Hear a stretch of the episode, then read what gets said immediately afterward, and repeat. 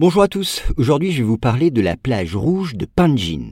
Alors située dans la province du Liaoning, au nord-est de la Chine, et s'étendant sur le delta de la rivière Liaohe, la plage rouge de Panjin est en réalité une vaste zone marécageuse. Elle est recouverte par des roseaux qui, durant une certaine période, se colorent de rouge vif. Vous allez voir.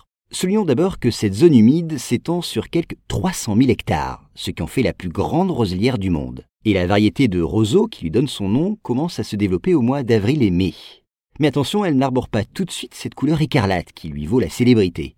En effet, au printemps et en été, les roseaux s'habillent de vert. Ce n'est donc qu'à l'automne que la roselière se recouvre d'une robe rouge vif.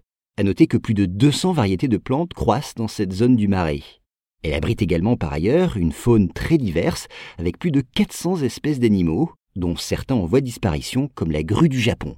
Mais cette roselière à la teinte unique n'a pas toujours été protégée par les autorités chinoises. Oui, dans le passé, les roseaux ont été utilisés pour la fabrication du papier. Et dans les années 60 et 70, on en a même transformé une partie en zone céréalière. Et puis le pétrole de la région a également été exploité. Mais la manne pétrolière s'est tarie, et soucieux de préserver l'environnement, conscient également du potentiel touristique de la zone, le gouvernement a décidé de la protéger. Il a donc ouvert le lieu aux visites, mais d'une manière contrôlée. Ainsi, pour ne pas endommager la roselière, les touristes cheminent sur des passerelles de bois posées sur des pilotis. Et des touristes, il y en a beaucoup. Le lieu attire notamment les âmes romantiques qui y trouvent des bancs et des tables en forme de cœur. Et puis les Chinois fréquentent d'autant plus cette plage rouge qu'ils adorent cette couleur vive.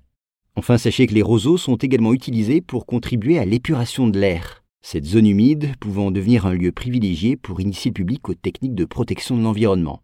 Mais attention, les autorités ne renoncent pas pour autant à tirer de nouveau un profit économique de la roselière.